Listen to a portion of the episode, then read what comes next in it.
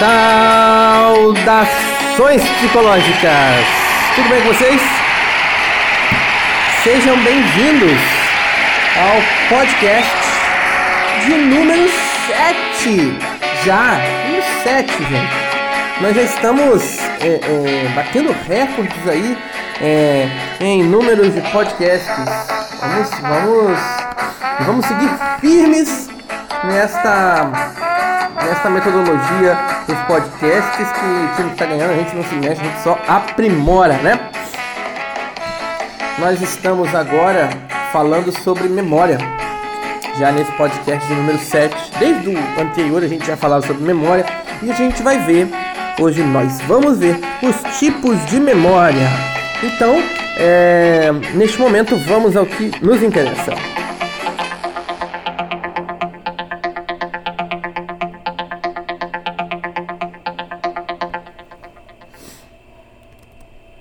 Vamos falar sobre a memória e os tipos de memória.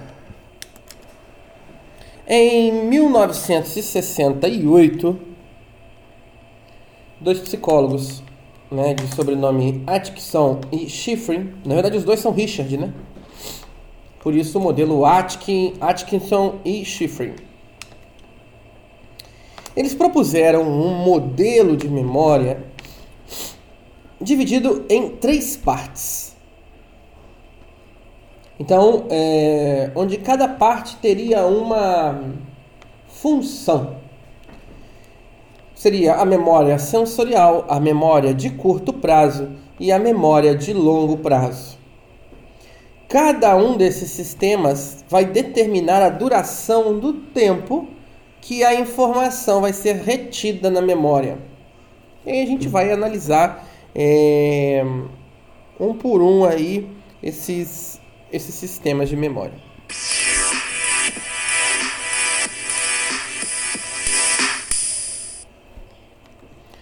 A primeira memória seria a memória sensorial, que é uma informação automática, né? E ela é perdida após poucos segundos. A memória sensorial vai ser um sistema de memória temporária ligada a sistemas sensoriais. Não, é que, não, não são coisas que nós pensamos. É, ela dura apenas uma fração de segundo e normalmente a gente nem toma consciência daquilo que está acontecendo, né? Assim, do processo de memória sensorial. Por quê? Porque normalmente quando eu falo em memória, você vai pensar na memória de longo prazo ou até mesmo na memória de curto prazo, né? Na memória sensorial você não pensa, porque todas as informações que a gente obtém do mundo passam pelos nossos sentidos, e isso a gente já viu o papel da sensação e da percepção nesse processo de consciência. A gente acabou de ver.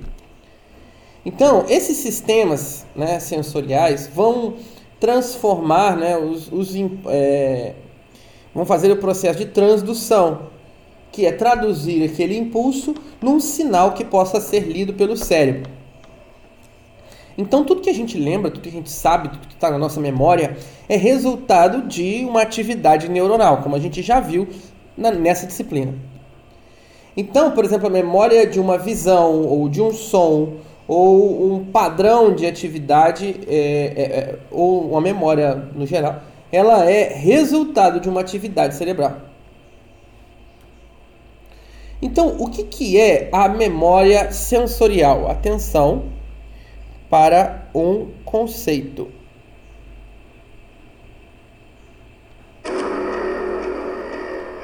Sistema de memória que armazena temporariamente a informação sensorial de modo próximo à sua forma sensorial inicial. Então, a, existe a memória sensorial que é auditiva, a memória sensorial que é visual, a memória sensorial que é tátil, enfim, tá? Essa é a memória sensorial. Agora, vamos para a memória de curto prazo.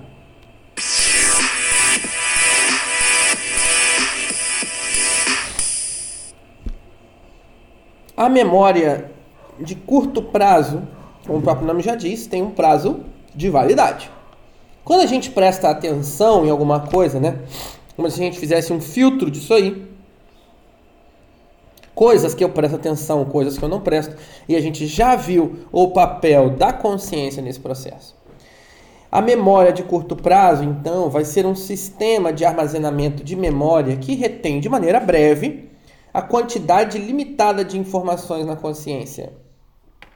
Um modelo mais contemporâneo do conceito de memória de curto prazo é a é, como eu vou dizer, é a memória de trabalho.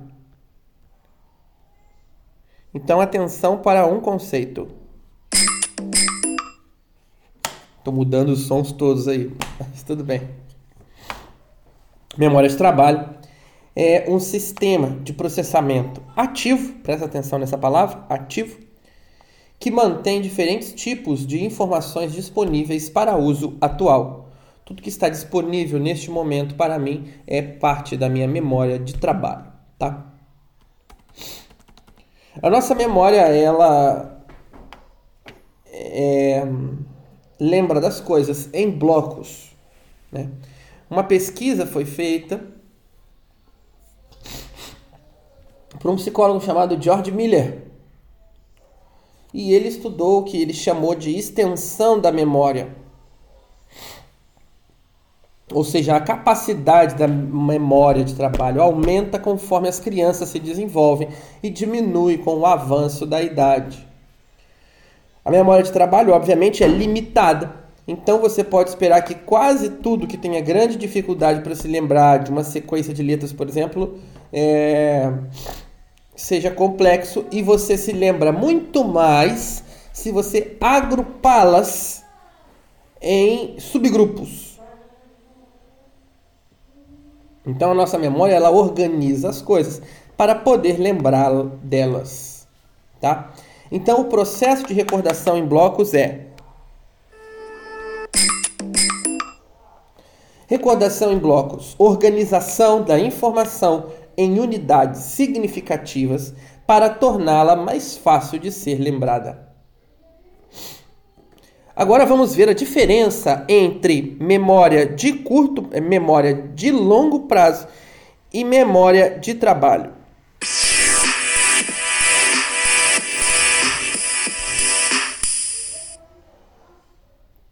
A memória de longo prazo é diferente da memória de trabalho em dois aspectos muito relevantes, muito importantes. Primeiro, a memória de longo prazo tem uma duração mais longa e uma capacidade muito maior. Então, primeiro ponto, duração mais longa. Segundo ponto, capacidade maior. Mas existe uma controvérsia quanto ao fato da memória de longo prazo representar um tipo realmente diferente de armazenamento com relação à memória de trabalho. Por quê? É, a evidência que existe é que a memória de longo prazo e a memória de trabalho são sistemas separados. Então, a capacidade de recordação dos itens da lista dependia de ordens de apresentação. Ou seja, os itens apresentados no início ou no final da lista eram mais bem lembrados do que aqueles apresentados no meio dela. A esse fenômeno a gente dá o nome de efeito de posição na série. Vamos ver o que, que é o efeito de posição na série. Efeito de posição na série. Ideia de que a capacidade de recordar itens de uma lista depende da ordem da apresentação com itens apresentados no início ou no final da lista sendo mais bem lembrados do que aqueles que se apresentam no meio. Uma explicação para isso, né? É, é obviamente a, a, distinção entre memória de trabalho e memória de longo prazo. Né? É, o que acontece? Quando a gente estuda uma longa lista de palavras, a gente ensaia mais os primeiros itens então, como resultado, eu gravo mais os primeiros itens. Então, em alguns estudos, viram que existe um efeito de primazia, ou seja, as pessoas têm uma boa memória para os itens do início de uma lista, e um efeito de recência, onde as pessoas também têm uma boa memória para os itens do final da lista. Então, o que, que acontece? Né? A primeira palavra, as pessoas têm uma boa memória para os itens da primeira, os primeiros itens da lista, tem a ver com a memória de longo prazo. E o efeito de recência, que é lembrar mais os itens do final de uma lista, é, diz respeito à memória de trabalho. Tá? Mas a gente ainda não respondeu uma pergunta: o que, que fica na memória de longo prazo? Vamos ver então agora.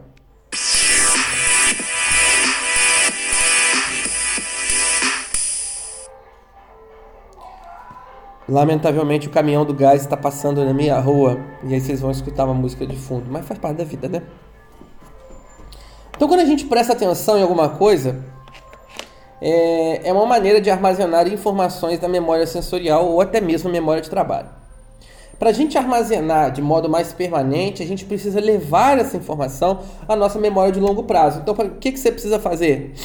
Ensaiar, ou seja, repetir aquilo. Ou seja, um ensaio permanente. Por que, que você grava que é, alguns conceitos muito fáceis, por exemplo, seu CEP, que você repete ele diversas vezes? Por que, que você grava o seu CPF? Porque você precisa repeti-lo diversas vezes. Por que, que você grava um número de telefone? Porque você precisa discá-lo várias vezes. Hoje, sem a, com a agenda telefônica, poucas pessoas lembram dos telefones umas das outras. Então, quando a gente, para a gente se tornar mais eficiente, a gente precisa praticar. E é essa prática que leva, ou seja, o ensaio que leva a que a gente é, grave conteúdos na nossa memória de longo prazo, tá?